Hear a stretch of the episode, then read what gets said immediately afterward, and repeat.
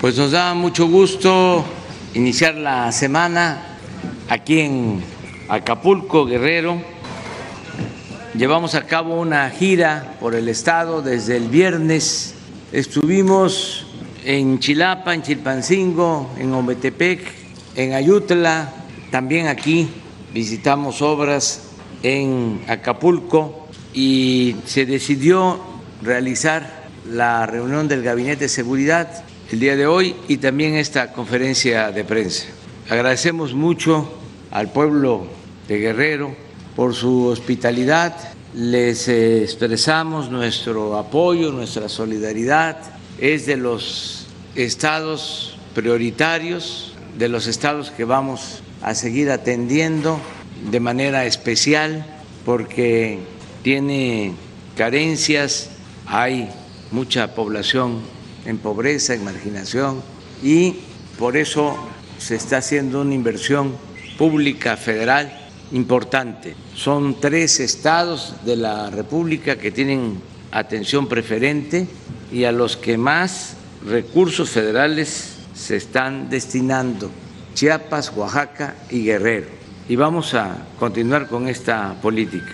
Queremos también eh, agradecer a las autoridades de Guerrero, de manera especial al gobernador Héctor Astudillo.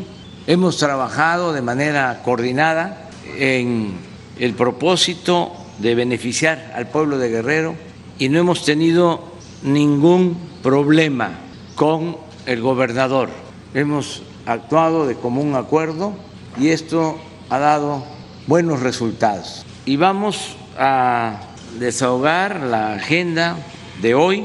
Eh, si les parece, tratamos el tema de seguridad, luego el quién es quién en los precios de los combustibles y también damos a conocer, informamos sobre cómo se va a llevar a cabo la incorporación de los adultos mayores a partir de que la pensión adultos mayores se va a otorgar de 65 años en adelante porque hay eh, interés en saber cómo se va a ir incorporando a los de 65 años y más. Se va a dar esta información sobre la pensión de adultos mayores.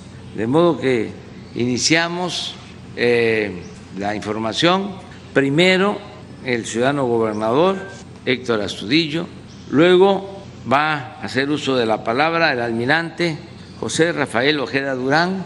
Él va a informarnos sobre la situación de seguridad en Guerrero y eh, posteriormente el quién es quién en los precios con eh, Berenice eh, y Berenice Romero, encargada de despacho de la Procuraduría del, Consumidor y terminamos con la información sobre adultos mayores de Ariana Montiel, subsecretaria de Bienestar. Agradecemos también la presencia, el acompañamiento del general Luis Crescencio Sandoval, secretario de la Defensa, también de la ciudadana presidenta municipal de Acapulco, Adela Román. Nos acompaña Carlos Torres Rosa, secretario técnico del gabinete. Nos acompaña también el general Luis Rodríguez Bucio, Rodríguez Bucio, comandante de la Guardia Nacional, la maestra Victoria Rodríguez Ceja, subsecretaria de egresos de la Secretaría de Hacienda, el secretario de Bienestar, Javier May Rodríguez, y la secretaria de Seguridad Pública y Protección Ciudadana, Rosa Isela Rodríguez. Nos acompaña quien nos representó ayer, que recordamos un aniversario luctuoso más del el mejor presidente de México, Benito Juárez. Habló en nombre del Gobierno de la República la doctora Olga Sánchez Cordero, secretaria de Gobernación. Entonces, le damos la palabra al ciudadano gobernador Héctor Astudillo. Muchas gracias, muy buenos días. Gracias, señor presidente, licenciado Andrés Manuel López Obrador, a todo el gabinete, a las secretarias, a los secretarios, subsecretarias, subsecretarios y a todos quienes nos acompañan en esta gira que hoy cumple su cuarto día y en esta gira se han visto pues una gran cantidad de temas y asuntos relacionados con Guerrero, asuntos de salud, asuntos sociales, asuntos de seguridad, asuntos históricos. Ha habido oportunidad de conocer a fondo todo lo que está haciendo el gobierno federal en el tema de los programas sociales y también ha habido oportunidad de que un servidor, en mi carácter de gobernador del Estado, eh, vaya informando también al gobierno federal, especialmente al presidente, a los secretarios, eh, todo lo que también hemos hecho en Guerrero en los últimos tiempos. Recientemente presentamos nuestro sexto informe, el último, dentro de aproximadamente 86 días dejaremos de ser, eh, de tener el cargo de gobernador y ha sido una espléndida oportunidad de poder estar durante cuatro días de actividad con el señor presidente Andrés Manuel López Obrador para poder atender, ver, revisar muchos asuntos de Guerrero. Hace unos momentos acabamos de realizar la reunión que se realiza normalmente, eh, también se realiza en otras partes como hoy, hace unos días entiendo que se realizó en Tabasco y ahora se hace aquí en, en Acapulco, en Guerrero se revisaron los temas relacionados con seguridad, una reunión como la que nosotros también tenemos todos los días, de lunes a viernes y cuando es necesario también la tenemos sábado y domingo. Ayer tuvimos una extraordinaria a las 2 de la tarde, en preparación también a la reunión que acabamos de sostener. ¿Qué vimos en la reunión de seguridad? Pues revisamos, por supuesto, eh, todos los eh, temas, los indicadores delictivos, que una de las conclusiones que hay, pues es que en, Guerrero los indicadores delictivos eh, han ido a la baja, especialmente el caso del homicidio, que de estar en primer lugar en algunos años, hoy estamos en el noveno, en ocasiones en el décimo, el tema del feminicidio, que estuvimos en primer lugar, y hoy andamos sobre el lugar número 27. Y así eh, revisaron eh, y se presentaron y revisamos los indicadores de los delitos, el secuestro, por supuesto, también a la baja, algunos temas que en los últimos días han tenido resonancia eh, mediática por sus impactos, por su impacto, diríamos temas que se han presentado en el estado de Guerrero en algunas regiones que también fueron, que fueron revisados. Yo me permitiría decirles que Acapulco, de acuerdo a las gráficas que presentamos, el tema de Acapulco, me voy a permitir hacer alguna referencia, es la primera gráfica que, tenemos. ahí en Acapulco, pues el año más complejo de Acapulco fue el año 2012. Eh, el año pasado, en el 2020, creo que pues, ha sido el mejor año de los últimos años desde que se lleva la contabilidad delictiva. El 2020, repito, el mejor año en el tema del homicidio, eh, o el año menor, diríamos, del indicador. El 2021 va corriendo, debemos de reconocer que ha habido días que se nos ha elevado, pero al día de hoy tenemos un promedio de 1.4 eh, por, por día de homicidios. Llegamos a tener en los eh, momentos más difíciles de la administración eh, hasta 3. Entonces estamos en 1.4. En el caso de Chilpancingo, que lo vamos a ver a continuación, podríamos decir que Chilpancingo es el lugar que más disminución ha tenido de homicidio, notablemente.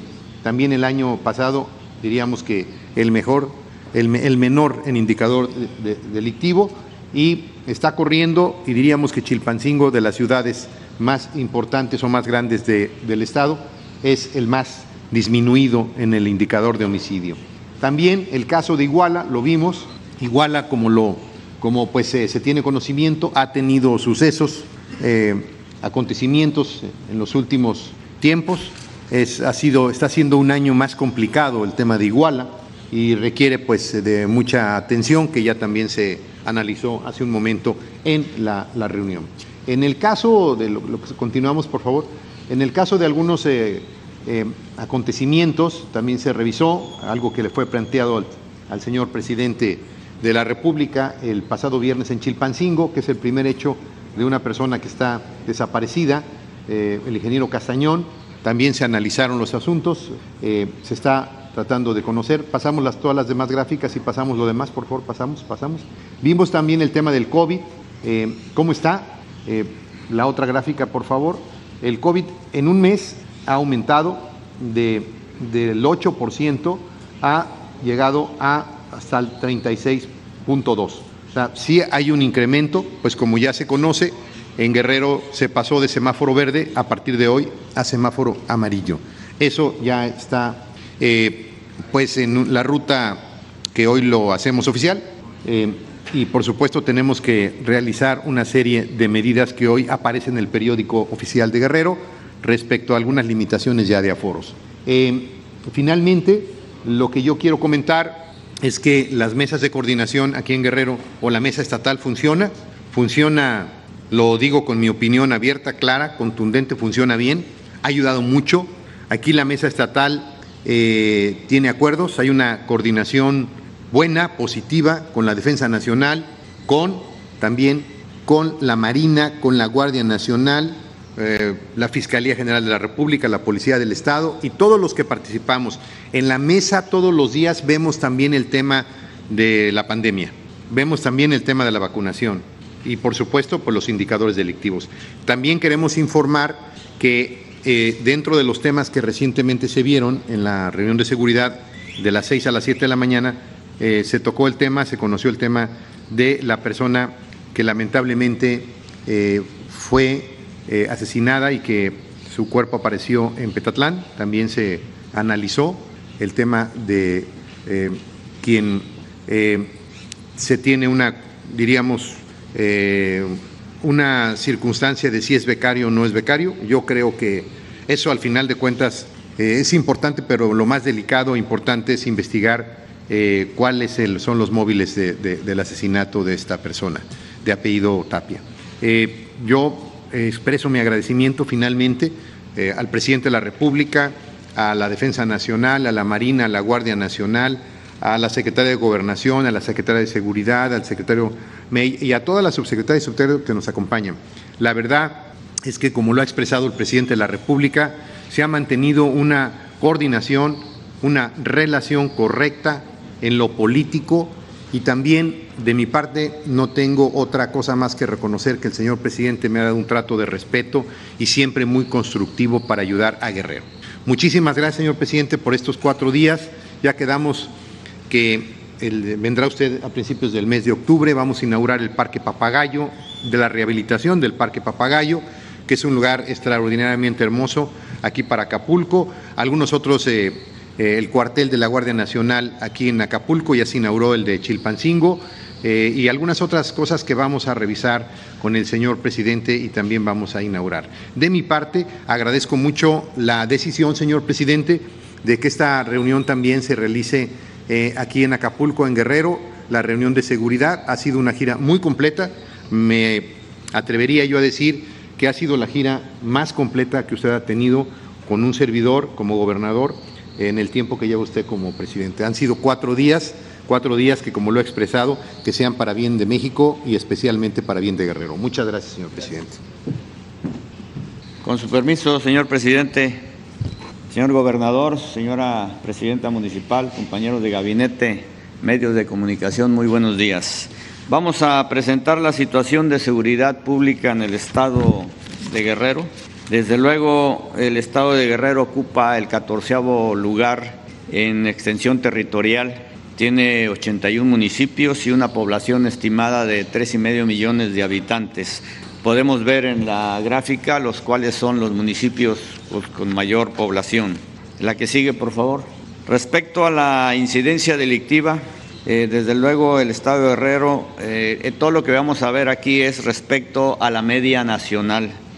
Eh, podemos ver, por, y vamos a verlo uno por uno, por favor, el homicidio doloso, por favor. El homicidio, en lo que va de este año se han presentado 120 casos de homicidio doloso desde luego con una tendencia a la baja y ocupa el noveno lugar eh, con respecto a la media nacional. La que sigue, por favor. En lo que se refiere a trata de personas, eh, en el mes de mayo del 2021 no ha habido eh, mucho problema en ese tema tiene una tendencia a la baja y ocupa el décimo lugar con respecto a la media nacional. La que sigue, por favor. Extorsiones. Tiene una tendencia a la baja. Tenemos 13 casos al mes de mayo y ocupa el doceavo lugar con respecto a la media nacional. La que sigue, por favor. Secuestro. Tiene una marcada tendencia a la baja en el presente año durante el mes de mayo de este año se registró un solo secuestro y ocupa el doceavo lugar con respecto a la media nacional. Narcomenudeo, aquí sí tenemos una tendencia a la alta, con 87 casos reportados en el mes de mayo, se coloca en el 18 lugar de la media nacional. En lo que se refiere a lesiones dolosas, hay una tendencia a la baja, con respecto a años anteriores, se coloca en el 24 lugar con respecto de la media nacional. El robo de vehículos, se han registrado 161 casos en el mes de mayo, hay una tendencia a la baja y ocupa también el 24 lugar con respecto a la media nacional. En robo de transeúntes eh, tenemos 13 casos en el mes de mayo, una ligera tendencia a la baja con respecto a años anteriores y ocupa también el 24 lugar eh, con respecto a la media nacional. Violencia familiar, aquí sí hay una tendencia a la alta. Se han registrado 372 casos en el mes de mayo y ocupa el 25 lugar con respecto a los años eh, con respecto a la media nacional.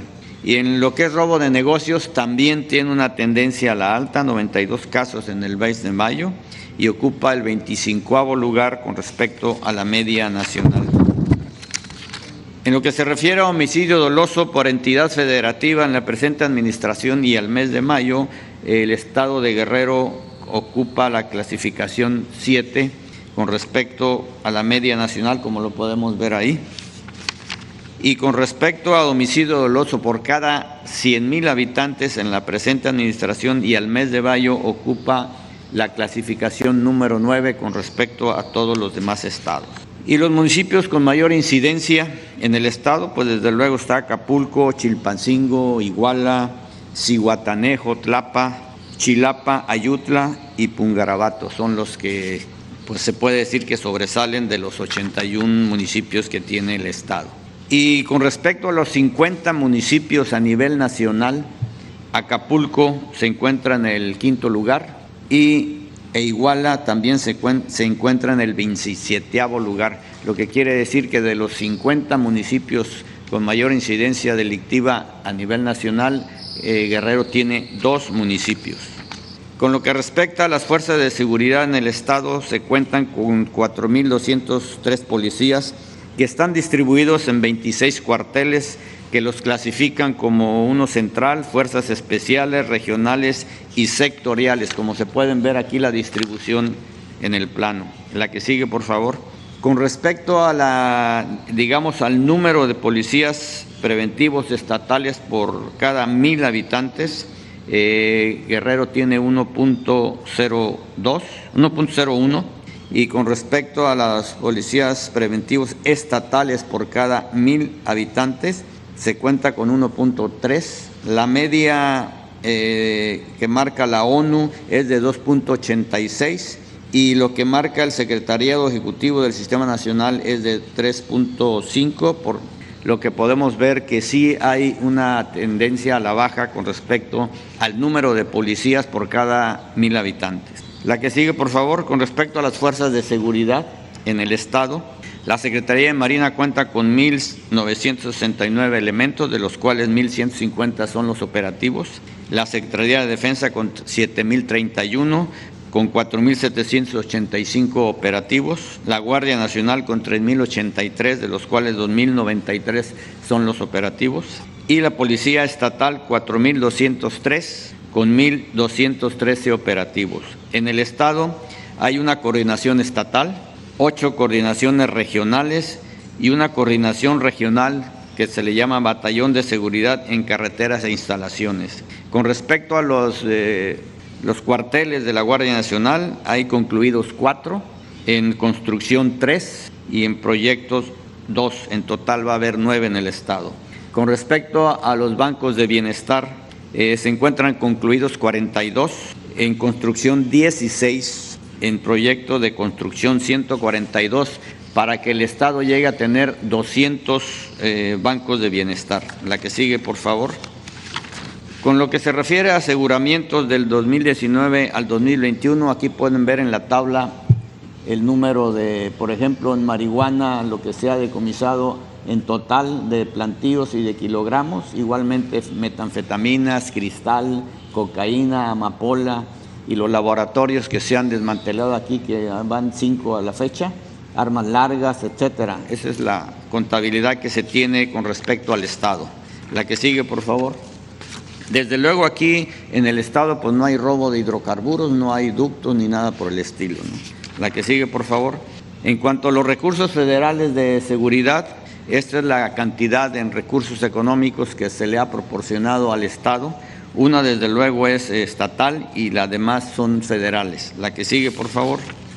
En lo que se refiere a programas de bienestar, de programas sociales aquí en el Estado, lo que podemos ver ahí es que hay 14 programas y se suma el costo o la inversión que se tiene con respecto a esos programas son de 7.838 millones de pesos, donde se benefician a 896 mil habitantes que están inscritos en distintos programas sociales.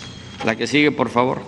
Con respecto al plan Marina, al plan DN3E y al plan de la Guardia Nacional, eh, se han atendido 39 lluvias, eh, tres explosiones, tres derrames. En lo que se refiere a incendios forestales, 219 y urbanos 3. En lo que se refiere a accidentes, se han atendido cinco vehículos y derrumbes uno. Eh, los efectivos que se utilizan para esta ayuda a la población, la Secretaría de Marina dispone de 1.150, Sedena de 4.785 la Guardia Nacional de 2.093, en total 8.028 en el Estado. Siguiendo con el plan DN3, el plan Marina y el plan de la Guardia Nacional, pero eh, atendiendo la emergencia sanitaria del COVID-19, a la fecha pues se han distribuido ese número de vacunas que ven ustedes ahí. Eh, se han dado 16, se han empleado 16 aeronaves, 72 vehículos terrestres, se han dado 46 operaciones aéreas, 23 operaciones terrestres y unas 41.40 horas de vuelo. Eh, a la fecha se ha atendido aquí la vacunación en el estado más o menos de un 49.95%. La que sigue, por favor. Y por último, en lo que se refiere a la búsqueda y rescate que se tiene aquí en el estado, se, tienen, se cuentan con dos estaciones de búsqueda y rescate, una aquí en Acapulco, la otra en Cihuatanejo. Eh, se han efectuado en total 23 operaciones, se han rescatado a 12 personas y evacuaciones médicas 3. Es lo que vamos a informar sobre la situación de seguridad pública aquí en el estado. Muchas gracias. Presidente. Con su permiso, señor presidente, muy buenos días tengan todos. En el quién es quién en los precios de los combustibles, con corte al 16 de julio, tenemos que la gasolina regular registró un ligero descenso en su precio nacional, registrando un precio de 20 pesos con 54 centavos por litro. El precio de la premium registró 22 pesos con 32 centavos por litro y el diésel 21 pesos con 67 centavos por litro. El precio de la, mezcla mexicana de petróleo, con corte al 16 de julio, promedió 67 dólares con 88 centavos por barril. Chevron, Redco y Winstar continúan con los indicadores de ganancia más altos. El margen de ganancia más alto en la gasolina regular lo tuvo la marca Chevron con 3 pesos con un centavo, centavos en los mochis Sinaloa con un precio de 21 pesos con 74 centavos por litro. El más bajo de 15 centavos lo encontramos con la franquicia Pemex en Tuxtla Gutiérrez, Chiapas, con un precio promedio de 19 pesos con 67 centavos por litro. En la gasolina premium, el margen más alto de 3 pesos con 9 centavos. También lo registró la marca Chevron en Los Mochis, Sinaloa, con un precio de 23 pesos con 95 centavos por litro. Por su parte, el más bajo de 22 centavos se identificó con la franquicia Pemex en Chihuahua, Chihuahua, con un precio de 21 pesos con 99 centavos por litro. El indicador de ganancia más alto en el diésel de 2 pesos con 81 centavos lo tuvo la multicitada Chevron en Guaymas, Sonora, en un precio de 22 pesos con 79 centavos. El más bajo de 20 centavos fue de la marca Red Petrol en Durango, Durango, con un precio de 21 pesos con 19 centavos por litro. En las acciones de verificación con corte al 15 de julio a las estaciones de servicio de gasolina y diésel fueron atendidas 381 denuncias, se realizaron 172 visitas el 4% de las visitas de las eh, estaciones de servicio presentaron anomalías volumétricas en el despacho de combustible. Seguiremos con la estricta vigilancia con el objetivo de que desaparezca esta práctica. Mediante la aplicación litro por litro se identificaron los siguientes precios. En la gasolina regular, las más baratas las vendieron G500 en Querétaro, Querétaro, con el precio de 18 pesos con 89 centavos, y Red Energy en Veracruz, Veracruz, en 18 pesos con 92 centavos por litro. Las más caras las tuvieron la Gas en Santo Domingo, Tehuantepec, Oaxaca, y Oxo Gas en Apodaca, Nuevo León, ambas con un precio de 21 pesos con 98 centavos por litro. En la Premium, las más baratas las encontramos con la marca Soriana en Coatzacoalcos, Veracruz, con un precio de 20 pesos con 44 centavos y con la franquicia Pemex en Ciudad Madero, Tamaulipas, en 20 pesos con 80 centavos por litro. Las más caras las ofrecieron G500 en Santa María, Tonameca, Oaxaca, con un precio de 23 pesos con 31 centavos y en, por parte de la franquicia Pemex en Chila, Puebla, en 23 pesos con 10 centavos por litro. En el diésel, los más baratos, de nueva cuenta los vendió la marca G500 en Querétaro, Querétaro con un precio de 19 pesos con 99 centavos y en BP y en BP en Veracruz, Veracruz en 20 pesos con 19 centavos por litro. Los más caros los registró la franquicia Pemex. En La Piedad, Michoacán, con un precio de 22 pesos con 98 centavos y con BP en Cajeme, Sonora, en 22 pesos con 85 centavos por litro. En el quién es quién en los precios del gas LP, el indicador de ganancia más alto en el gas estacionario con 5 pesos con 20 centavos. Lo tuvo la estación de servicio Lomas Gas en Azcapotzalco, Ciudad de México, con un precio de 15 pesos con 60 centavos por litro. El más bajo, con 2 pesos con 16 centavos, lo registró Gas Tecomatlán en Acatlán, Puebla, con un precio de 12 pesos con 15 centavos. El margen más alto en el gas LP en cilindro con 10 pesos con 59 centavos lo encontramos en la estación de servicio Gas Global en un precio promedio de 27 pesos con 98 centavos por litro, mientras que el más bajo con 3 pesos con 16 centavos lo tuvo Universal Gas de Saltillo en Saltillo, Coahuila, en un precio promedio de 23 pesos con 69 centavos. Al 14 de julio, en los precios promedio diarios, el gas LP en cilindro tuvo un precio promedio de 25 pesos con 41 centavos por kilo, mientras que el gas estacionario promedió 13 pesos con 57 centavos por litro. En las acciones de verificación a las estaciones de servicio de gas LP con información al 16 de julio fueron realizadas 89 verificaciones, cuatro resultaron con infracción. Eh, de 576 cilindros verificados, 17 fueron inmovilizados, 13 por cuestiones de seguridad. Es cuanto, señor presidente.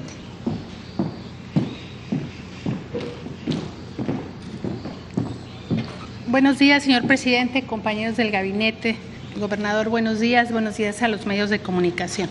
Adelante. Vamos a platicar el día de hoy de esta nueva estrategia de incorporación de los mayores de 65 años a la pensión para el bienestar de los adultos mayores. Y bueno, informar que en esta pensión eh, se encuentran ya en el padrón y ya cobrando eh, sus apoyos 8 millones 2 mil personas y que esto implica para el Gobierno de México una inversión de enero a agosto de 91 mil millones de pesos, de poco más de 91 mil millones de pesos. Adelante. Para el caso de este bimestre de julio-agosto, iniciamos el pago el 21 de junio y vamos a concluir el próximo 23 de julio. Estamos ya en un 95% de avance de este operativo y para nosotros es un gusto informar que ya hemos pagado a 7.6 millones de adultos mayores su pensión, eh, lo que implica una inversión social de 23.790 millones de pesos al día de hoy. Comentarles, gracias Sila, ¿la avanza? Gracias. ¿Cómo ha incrementado esta pensión desde que nosotros llegamos al gobierno, el presidente López Obrador? En el 2018, este programa tenía un monto de 1.160 pesos al bimestre. El compromiso fue que se duplicaría eh, en el primer año, en el 2019, el monto fue de 2.550, poco más del doble. Posteriormente, eh, el monto que se entrega a los adultos mayores fue elevándose conforme a la inflación hasta este año 2021. En este año, el 21 de marzo, en Guelatao, Oaxaca, el presidente de la República anunció la, decisión de incorporar a los mayores de 65 años ya de manera universal, ya que lo veníamos haciendo solo para la población indígena y la población afromexicana, que fue lo que quedó consignado en la reforma al artículo cuarto de la Constitución. De tal manera que en este año se decidió que se, haría un incremento del 15% a partir del bimestre julio-agosto, el cual ya se está dispersando y los adultos mayores ya están recibiendo 3.100 pesos. Es decir, aumentamos 400 pesos desde el último bimestre, ya que se cobraban 2.700. El compromiso del señor presidente es que en el año 2022, 23 y 24 haya un aumento sostenido del 20% más la inflación, de tal manera que el monto de la pensión se verá incrementado eh, arriba de cinco veces eh, de como nosotros tomamos el monto inicial de 1.160 como se manejaba en el 2018. Adelante.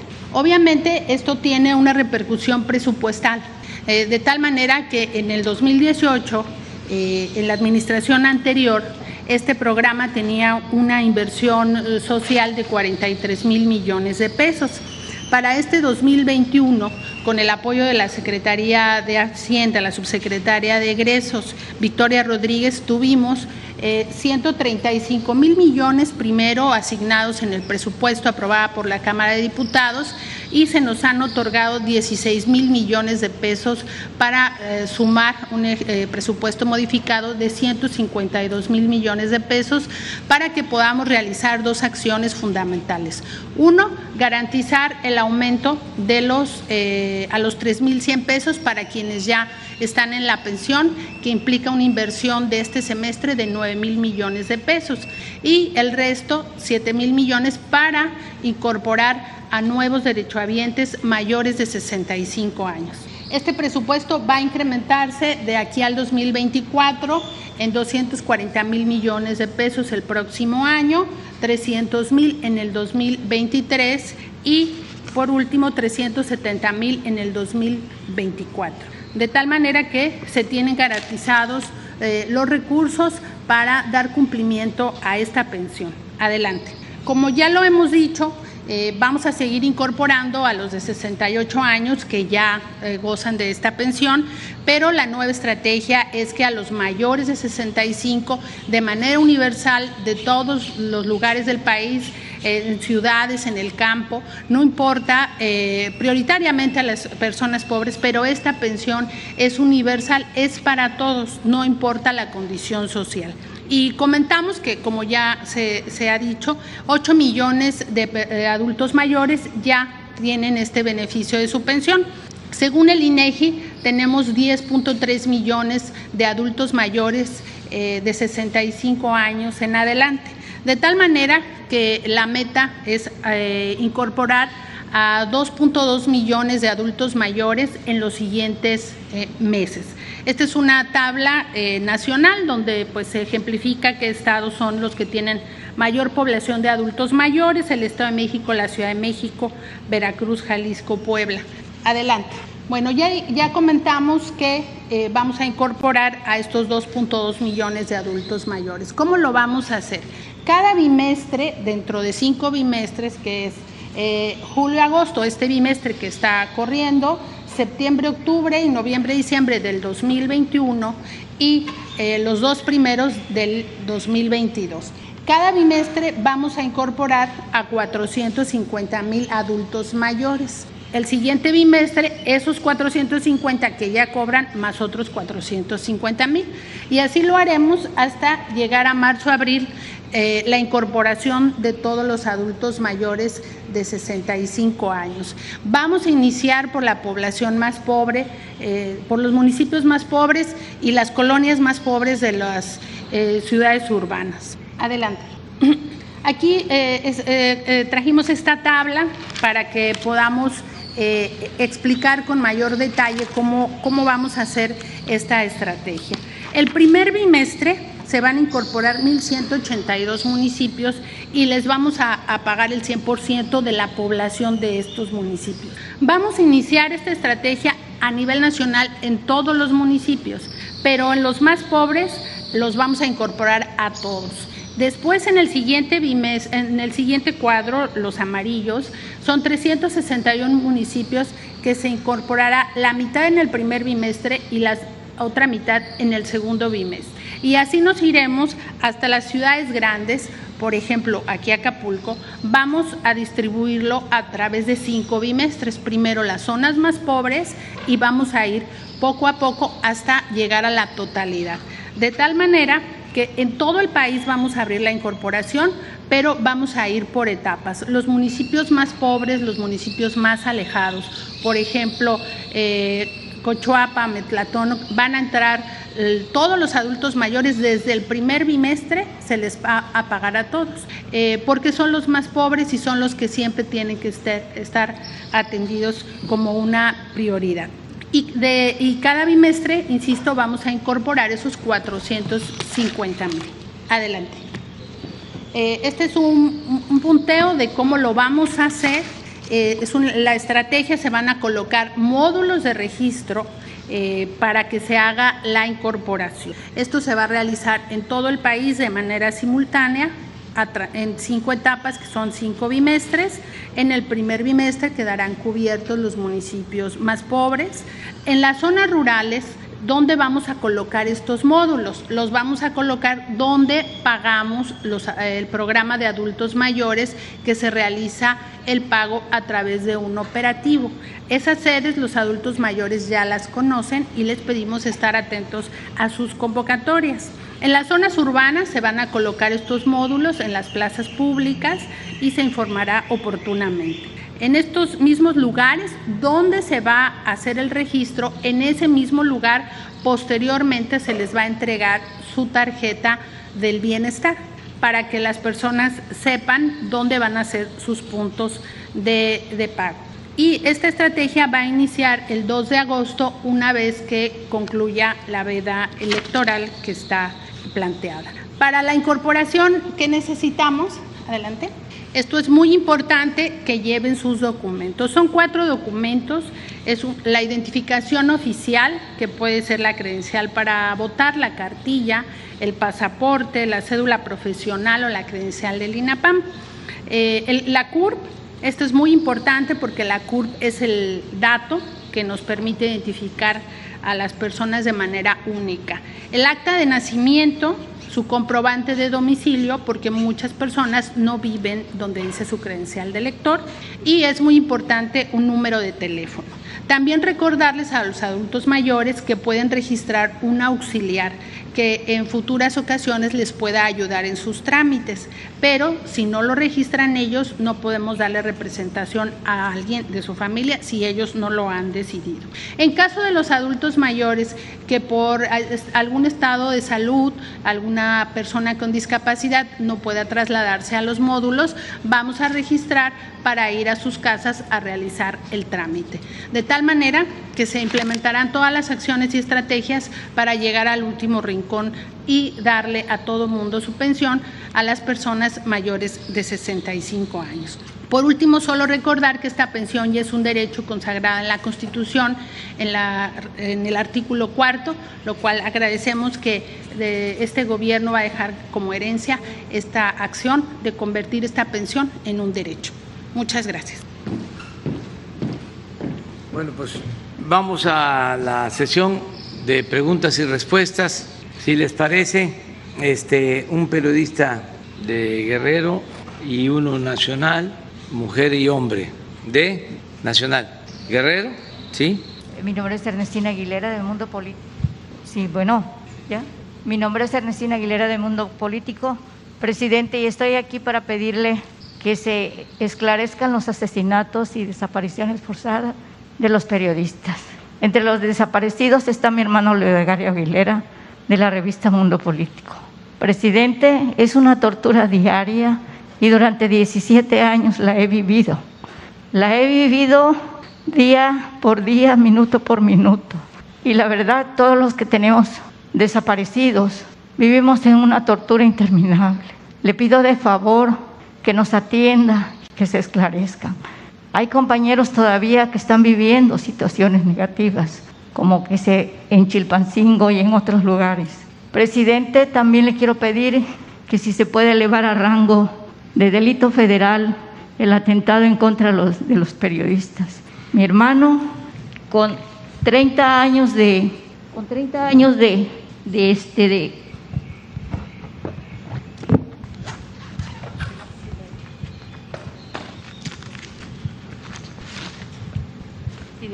mi hermano lo conoció.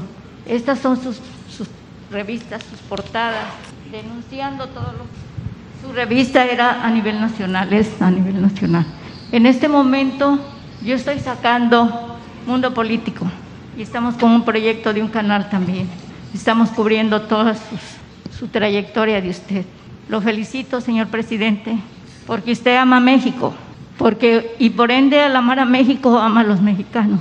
Su amor se expresa en su trabajo incansable. Lo veo todos los días, todas las mañanas, trabajar incansablemente por mejorar México. Yo me encontré estos 17 años con un gobierno enfermo, podrido del corazón y de la mente. A México lo dejó lleno de sangre, llegó, dejó a México ese gobierno anterior, a México como un panteón, señor presidente. Le agradezco mucho que nos tome en cuenta y que nos permita que se forme un grupo para vigilar que se esclarezcan los casos de todos los periodistas, de todos los periodistas desaparecidos y asesinados. Y que, y que ya no más, porque mientras se siga permitiendo, mientras no se castigue a nadie, señor presidente, los gobiernos van a seguir atentando en contra de la libertad de expresión. Todos los que estamos aquí venimos a, a darle y a decirle, y yo en lo personal, señor presidente, Estoy siempre en la mejor manera de apoyar. Y eso es lo que me enseñó mi hermano, a ver por los más necesitados. Cuando, él, cuando yo me quise ingresar al periodismo, me dijo, ¿quieres entrar? Le dije que sí. Dice, pero tú no eres la estrella, tú no eres para aire acondicionado, tú tienes que buscar a aquellos que más necesitan, que tú lleves la voz, la voz de aquellos que no tienen voz. Tienes que ver por aquellos, por aquellos que te necesitan. Pero recuerda, hermana, tú no eres la estrella. No te acostumbres a aires acondicionados. Vete al campo, vete a buscar la noticia y a saber qué es lo que está aconteciendo. Hice un reportaje en Nueva York de la explotación a, los trabajadores de la industria de la, de la, construcción. Hice una investigación también sobre cómo vivían los, este, los indocumentados en Nueva York. Señor presidente, con mucha tristeza le puedo decir Nos me paraba con, me llevaba un, una persona de seguridad porque me metí debajo de los puentes y vi cuánta gente dormía en lugares huyendo de la migra, con un frío intenso. A las 4 de la mañana salíamos para poder agarrarlos en donde ellos dormían. Y no lo pude publicar, porque entonces yo estaba señalando lugares de vivencia de los indocumentados. Hubo muchos casos tristes. Al principio mi, mi, mi, mi reportaje quería hacerlo sobre los mexicanos, pero me encontré, señor presidente, que, los, que las personas que cruzan de otros países tienen unos, unas historias muy crudas, muy crueles. Cuando yo vi que estuvo el, este, Telemundo, Univisión y el diario La Prensa en esos lugares donde yo empecé a trabajar e investigar, me retiré porque ya había llamado la atención. Los focos de la prensa estaban sobre esas situaciones que tantos trabajadores viven a diario ahí en Nueva York. Y eh, cuando empecé a investigar sobre la explotación de los trabajadores, me encontré que había constructores que se los llevaban 15 días, 20 días y los hacían trabajar, señor presidente, y, se les, y les decían, espérenme aquí, yo voy a, comprar, voy a traer el dinero al banco, y se iban y no los trae, y no, ya no les pagaban. Así estaban trabajando, así han estado trabajando. Desde que se llevaron a mi hermano, yo me vine para acá y pues ya no, ya no he trabajado, porque estuve muchos años en depresión, señor presidente, y, logré que muchas, muchos eh, trabajadores de la industria de la construcción, explotadores, les pagaran. En una ocasión uno de los muchachos me dijo, no, me no nos pagaron 15 días. Le dije, ¿sabes qué? Dame el número. Y le hablé al constructor y le dije, tengo una casa y quiero que me la, que me la remodele. Este, quiero que hagamos el trato, venga, nos vemos en este lugar y este, para que hagamos el trato. Pero alguien le sopló al, al constructor, al, al contratista, y le llamó en ese momento que estaba conmigo el trabajador y el trabajador me dijo, ya me llamó para pagarme.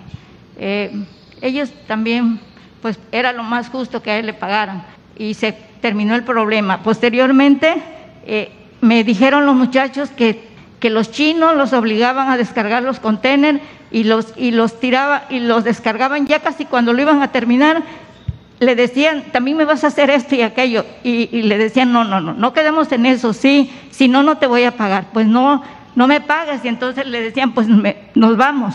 Pero ya casi el contenedor a, punto de, terminarlo, señor presidente, le dije, cuando pase esto, me llaman. Le hablé a la, al del taxi, le dije, quiero a tu mejor conductor que me, dé, me lleve por atajos a Brooklyn. Y, y, sí me llevaron, que no nos tardemos tanto. Señor presidente, le hice llamada, 11 llamadas al 911 y no iban. Y en la última le dije, si no vienen, en 10 minutos yo voy a convocar a la prensa y aquí voy a dar una conferencia de prensa de toda la explotación que ustedes permiten. Cuando yo estaba hablando por teléfono al 911, la, la patrulla dio la vuelta. Llegó, abrazó al chino y se fue platicando. Yo tomé fotos, fotos y publiqué esa nota. Y eh, un día me llaman y me, me dicen, señor presidente, lo que les pagaban era muy poco. Y cuando veníamos de regreso en el tren, ¿sabe qué decían esos jóvenes? Pero nos pagaron. Era la primera vez que les pagaban, señor presidente. Siempre los hacían trabajar y nunca los les pagaban. Y el, y el gusto que decían en el tren y le hacían así, nos pagaron, pero nos pagaron. Y me abrazaban, señor presidente. Me vine y ya no seguí trabajando en eso por la desaparición forzada de mi hermano. Señor presidente, por favor, quiero encontrar a mi hermano. Cuando se lo llevaron, se llevaron mi corazón, se llevaron mis ganas de vivir. He vivido deprimida, pero un amigo me dijo, Ernestina, necesitas levantarte como un boxeador cuando va a pelear. Tienes que hacer ejercicio, tienes que alimentarte bien, tienes que prepararte mentalmente para que ese enemigo lo puedas vencer. Y es por eso, señor presidente, con la ayuda de Dios, estoy aquí de nuevo, de, frente, buscando a mi hermano, porque para eso estoy viva, señor presidente, para eso vivo. Y yo, como yo, todos los familiares de los desaparecidos, ellos están igual, señor presidente. Ellos están igual subiendo, sufriendo, señor presidente.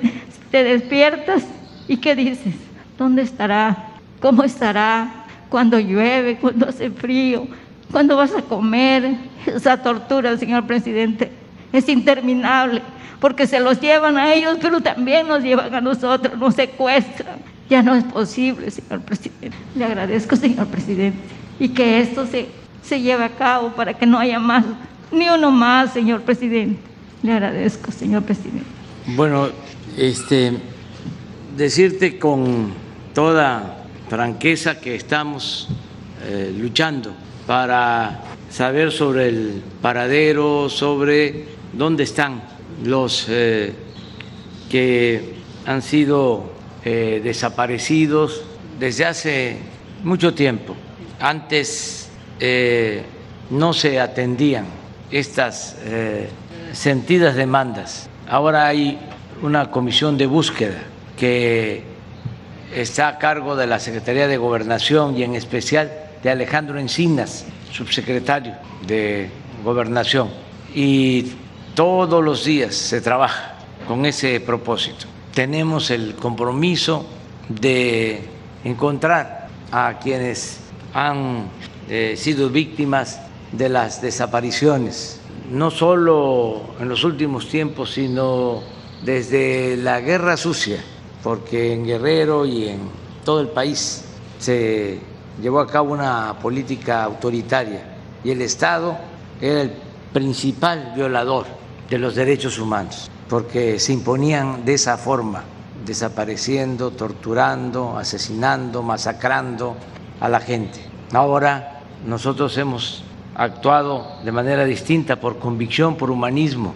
No se reprime a nadie. Las Fuerzas Armadas protegen al pueblo, no se usan para reprimir al pueblo.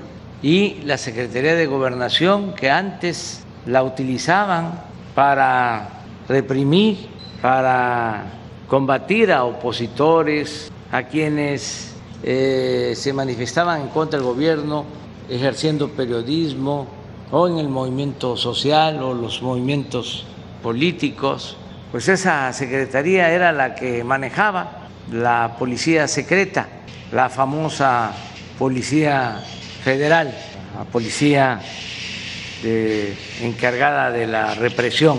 Ya todo eso eh, se ha eh, cancelado, ya no existe la Policía Federal de Seguridad, ya no existe el CISEN, ya no se espía a nadie, se garantizan las libertades y no se dan órdenes para reprimir. Vamos a seguir este, garantizando la paz, la seguridad, la protección de todos, en especial de periodistas, de quienes tienen que ejercer el oficio del periodismo y que necesitan protección. Todos, pero más cuando se trata de un periodismo de denuncia, porque hay un periodismo muy cómodo en el que se lucra con la libertad de expresión, se negocia con la libertad de expresión, pero hay eh, muchos periodistas en México, como es tu caso, que eh, están constantemente del lado del pueblo haciendo denuncias por las injusticias que se cometen. Todos merecen protección, pero repito más, quienes están expuestos por eh, llevar a cabo un periodismo de denuncia. Ese es nuestro compromiso. Vamos a que te atienda Alejandro Encinas. Aquí está, en Acapulco, porque viene a ver varios temas y le vamos a pedir que platique contigo.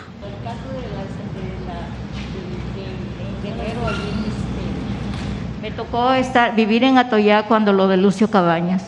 Hice, entrevisté a la mamá de Lucio Cabañas, eh, estaba Cedillo en ese tiempo, y le pedía que le diera la oportunidad de ver a su hijo, ya estaba muy grande. Tengo la foto, tengo grabado la entrevista, y también viví, al estar ahí en Guerrero, en, en Atoyac de Álvarez, viví todo lo que se vivió con Lucio Cabañas, toda la represión, pasaban los tanques por todas las calles para que viéramos que había represión. Todo eso lo viví, pero nunca pensé vivirlo en carne propia tanto así. Lo sentí porque se llenaba de luto mi corazón cuando un día, señor presidente, Todo Atoya no escuchaba usted una televisión prendida ni un radio. Todo el mundo estaba de luto porque no recuerdo cuántas personas estaban velando. Algo que se me quedó grabado, bien grabado, es un señor que le arrancaron las uñas de los pies y de las manos en la tortura. Era pan del día en Atoya. Levantar a la gente. Eh, no podía salir, el toque de queda estaba ahí. Cuando yo abría la puerta de la casa, estaba un militar aquí, otro aquí y otro allí y otro allí. Teníamos que eh, ir al mercado, dame esto, dame esto, pagar cero pláticas. Yo estaba muy joven, pero entendí que corría riesgo, que había muchas cosas, señor presidente. Yo viví todo eso. Cuando Lucio Cabañas se subió a la sierra, yo estaba recién aliviada de mi hijo y vivía en una casa en el Zócalo. Así es que cuando se dio el, el 18 de mayo esa situación, yo estaba ahí recién aliviada, apenas tenía 13 días de haberme aliviado de mi primer hijo. Todas esas cosas y siempre inclinada hacia las causas justas, señor presidente, porque nos duele, porque mucha gente ve pasar el dolor, ve a los pobres y no se conduele, les pone más el pie. En aquel tiempo, lo de Tita Radilla, por ejemplo, también le digo, señor presidente, que no se le ha hecho justicia a Tita Radilla del caso Rosendo Radilla Pacheco que, logró ella a través de su lucha, muchas, este, muchas cosas que se dieron a través de la sentencia que se ha dado y muchos cambios, y usted lo sabe. Le agradezco. Muy bien. Gracias, presidente, secretarios, gobernador. Buenos días. Cindy Cerda, de Canal 11. Presidente, ahora con motivo de la veda por la consulta popular, ¿el INE le ha notificado eh, a razón de su gira algo que haya violentado, alguna llamada de atención? Lo pregunto por eh, pues, las actividades que realiza y preguntar también si van a continuar las giras de manera abierta o va a continuarlas realizando de manera cerrada. Esa sería la pregunta primera.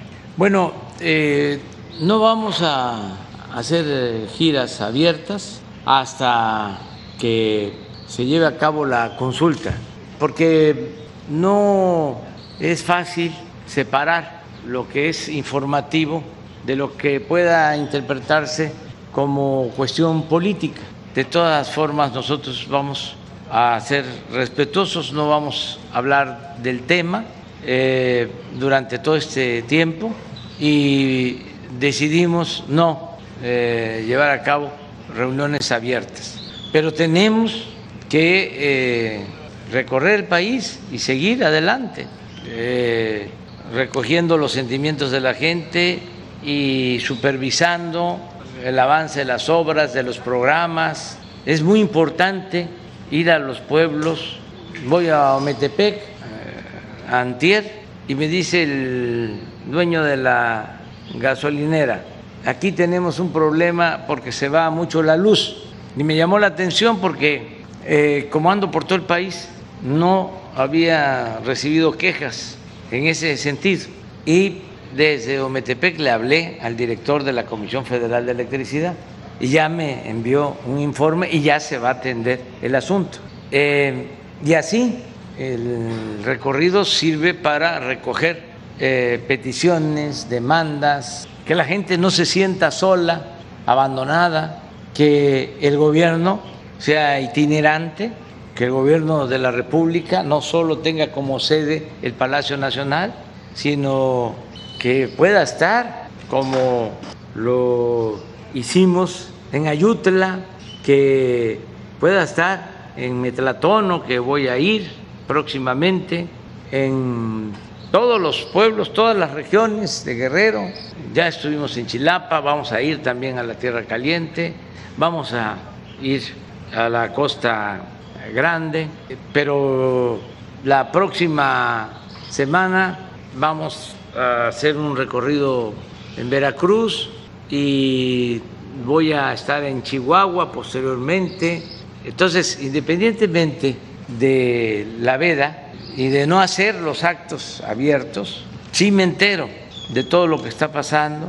No necesito a los del CISEN, que ya no este, están, no necesito tener espías la gente me informa, sé lo que está pasando en todo México.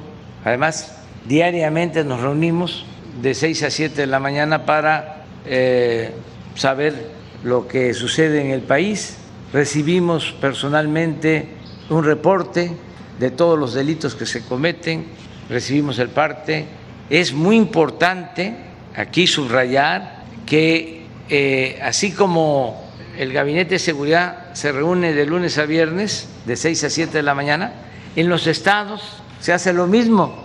Aquí en Guerrero eh, hay una mesa que se reúne de todas las instituciones encargadas de seguridad y a esa mesa asiste el gobernador y es de los que tiene más asistencia. A ver, no tenemos ahí la... Sobre ese mismo tema, presidente, preguntar cuál es la asistencia de los gobernadores, eh, cuáles son los que participan. Actualmente, los, las... La eh, mayoría... La mayoría. Eh, ¿Quiénes no van? ¿Quiénes son los más frecuentes? Son muy pocos, pero la mayoría asiste todos los días al atender el problema de seguridad. a veces porque tienen pues otras tareas, pero siempre va el secretario de gobierno. Cuando no va el gobernador, está el secretario de, gobierno. ¿De manera presencial o las hacen también remotas? No, no, no, de manera presencial. 256 reuniones en los últimos tiempos en los que ha estado el gobernador Héctor Astudillo. Solo faltó en 38, pero asistió el secretario de gobierno. Esto es muy importante. Esto no se hacía. Eh, recibían las autoridades, el presidente, los gobernadores, un reporte semanal, si acaso. Por lo general era cada 15 días, cada mes. Ni siquiera se actualizaban eh, los delitos que se cometían. Es decir, no se daban a conocer diariamente. Nosotros tenemos eh, la información sobre los delitos cometidos ayer el fin de semana. A ver, pongan por ejemplo homicidio. Esto no sucedía. Esa estadística se conocía a los 15 días, al mes. Y desde luego que no se reunían, eran reportes, solo se había una cosa muy grave, había con urgencia una reunión de seguridad. Pero esto es distinto. Ahora, todos los días. Y yo agradezco mucho al gobernador Héctor Astudillo y agradezco a los gobernadores, a la gobernadora de Sonora, a la jefa de gobierno de la Ciudad de México, porque han estado participando.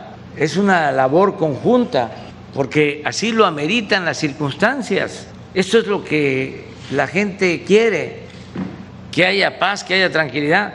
No es lo mismo eh, Acapulco con tres, cuatro homicidios, cinco homicidios diarios a lo que está pasando en la actualidad, que hay una disminución de homicidios en el caso de Acapulco, pero eso es un trabajo de toda la vida. Mire, digo de, todo el tiempo, eso es viernes, sábado y domingo, todo lo que pasó. Y eso lo vimos hoy, en la mañana. Viernes 73 en el país, homicidios.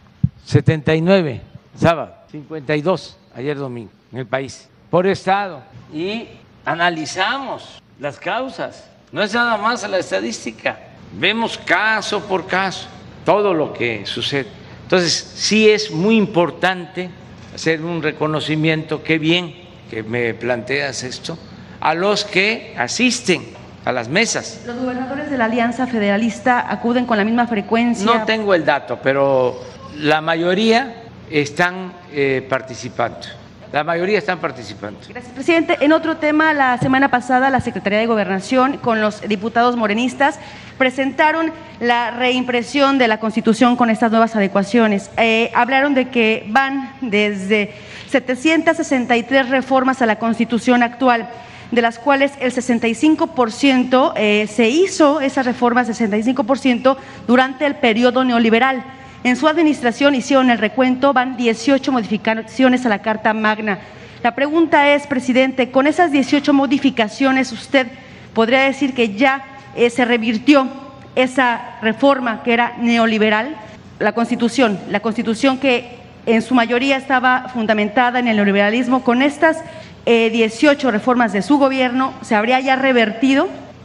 Pues lo principal, porque la verdad es que durante todo el periodo neoliberal se dedicaron a reformar la Constitución para eh, legalizar el saqueo, el robo. Para eso fueron todas esas reformas. Y se los puedo probar. A ver si no tenemos una lista de todas las reformas del periodo neoliberal.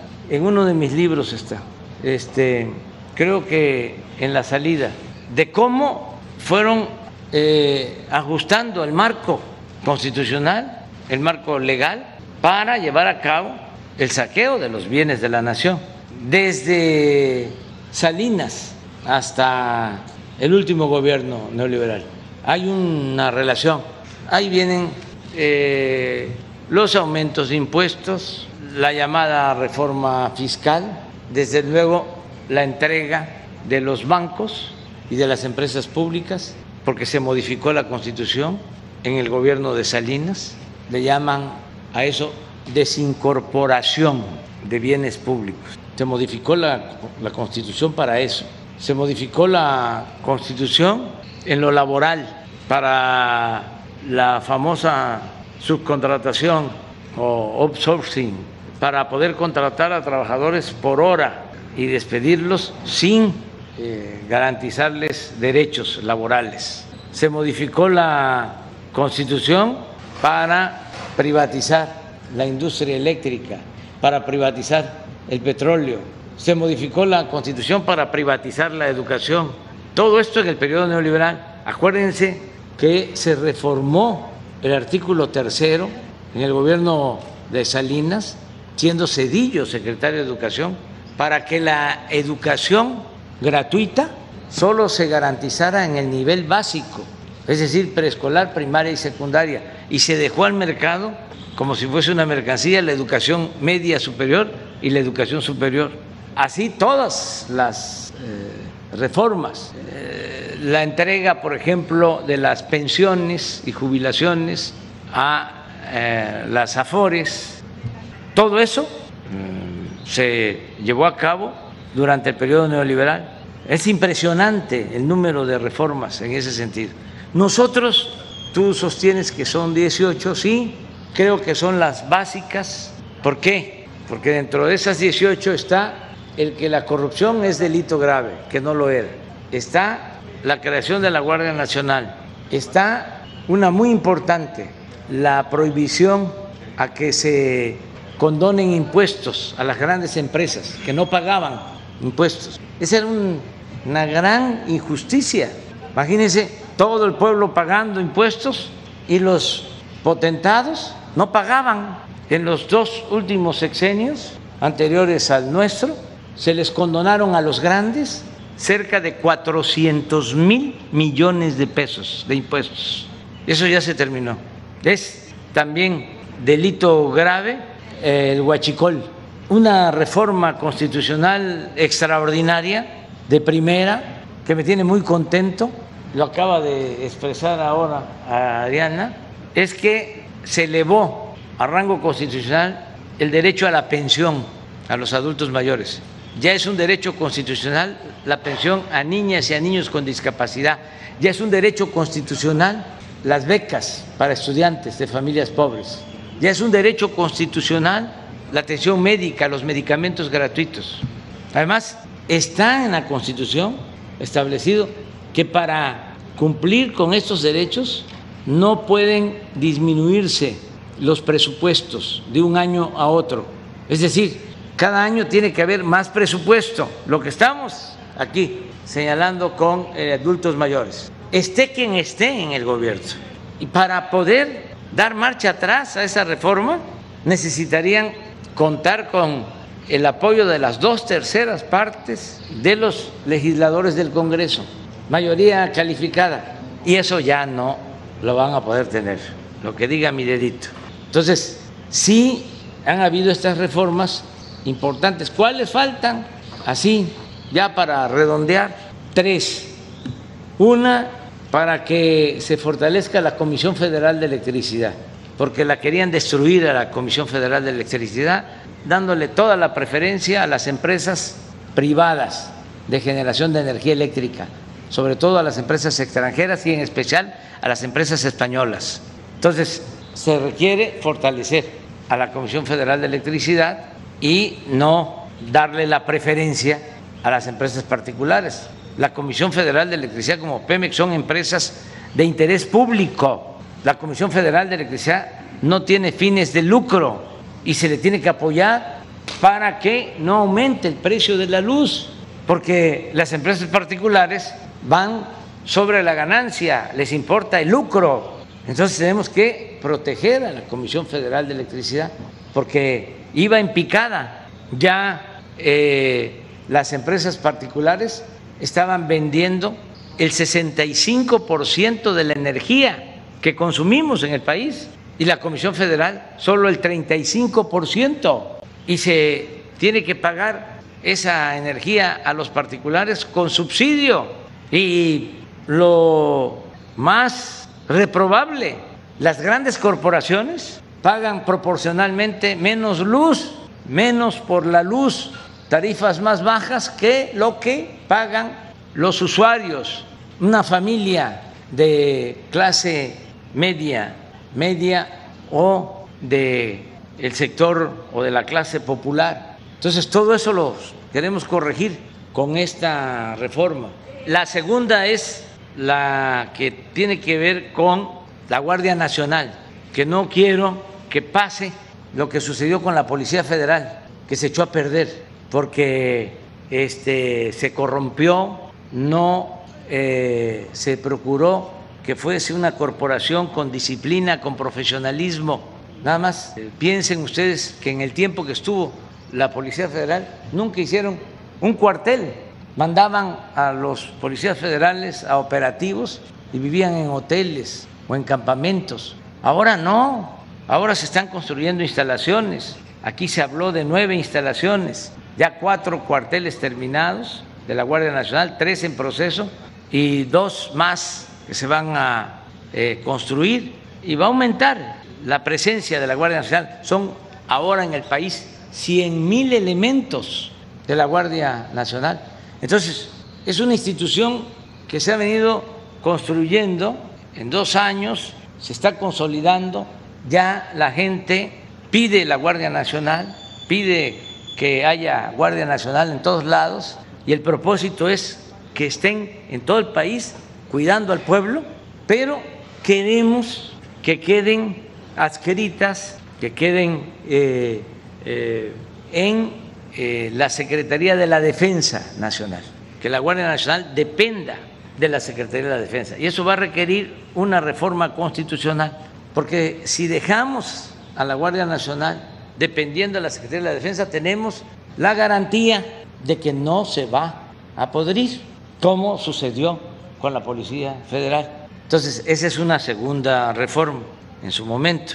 Y la tercera es una reforma electoral para que se termine de una vez y para siempre el fraude electoral.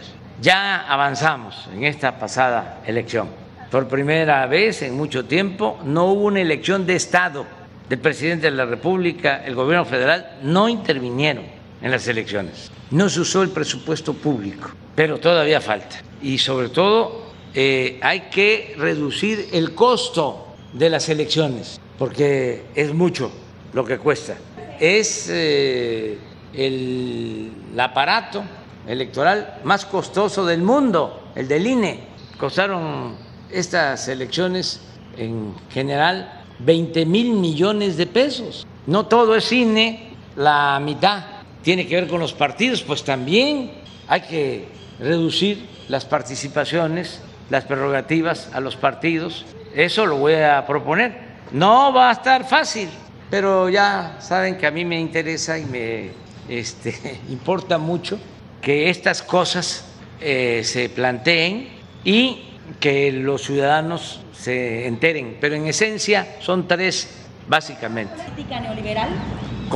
Ya este, se mantendrían eh, bases muy sólidas para proteger eh, todos los cambios y que no puedan fácilmente eh, echar atrás lo logrado o que les cueste trabajo retrogradar, porque ahora que pasaron las elecciones, lo que querían era ganar la mayoría en el Congreso para eh, tener eh, en la Cámara de Diputados mayoría y no aprobar el presupuesto nuestro y quitar programas de bienestar. Les cuento algo, dicen que los escritores no deben de repetirse, pero un dirigente social, un presidente que surge de un movimiento democrático, tiene que hacer labor de pedagogía política, de concientización, y aunque parezca disco rayado,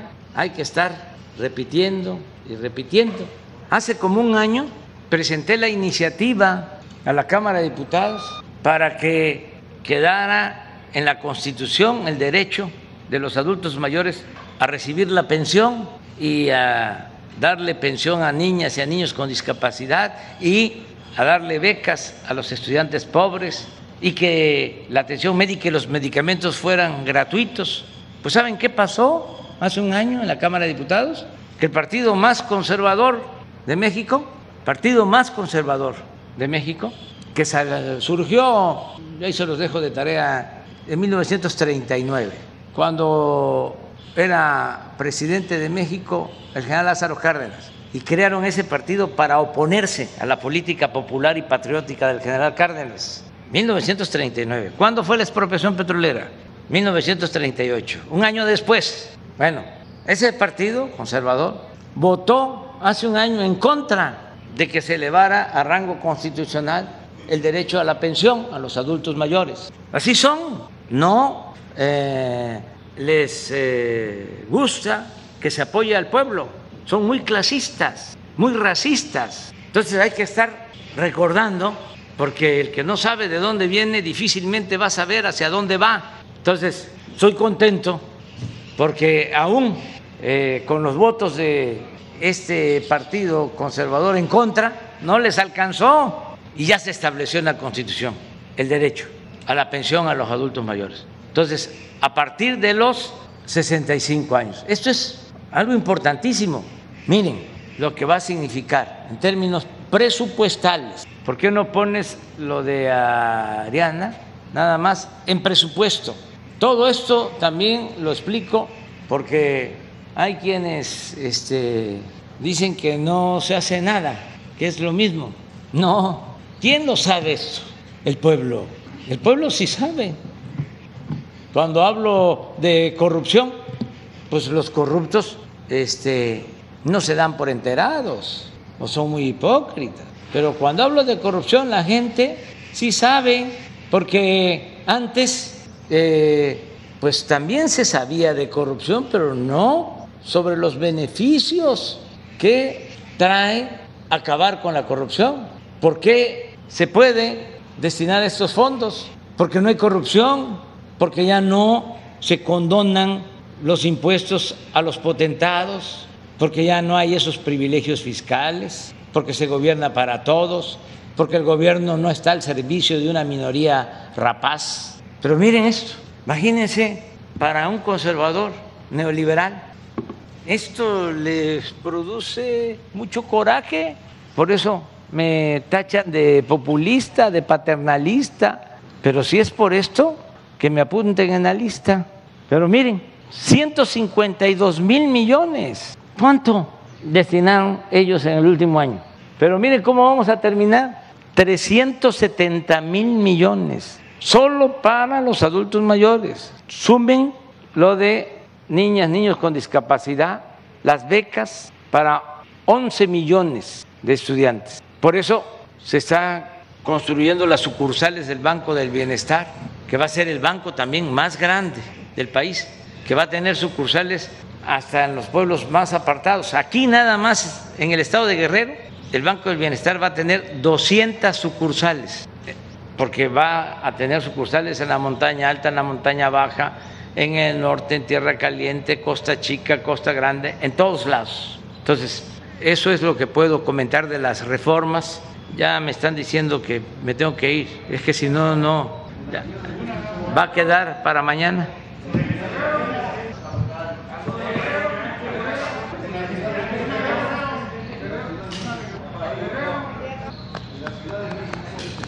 Vamos a seguirnos encontrando. Adiós, adiós. Mañana, allá. Sí.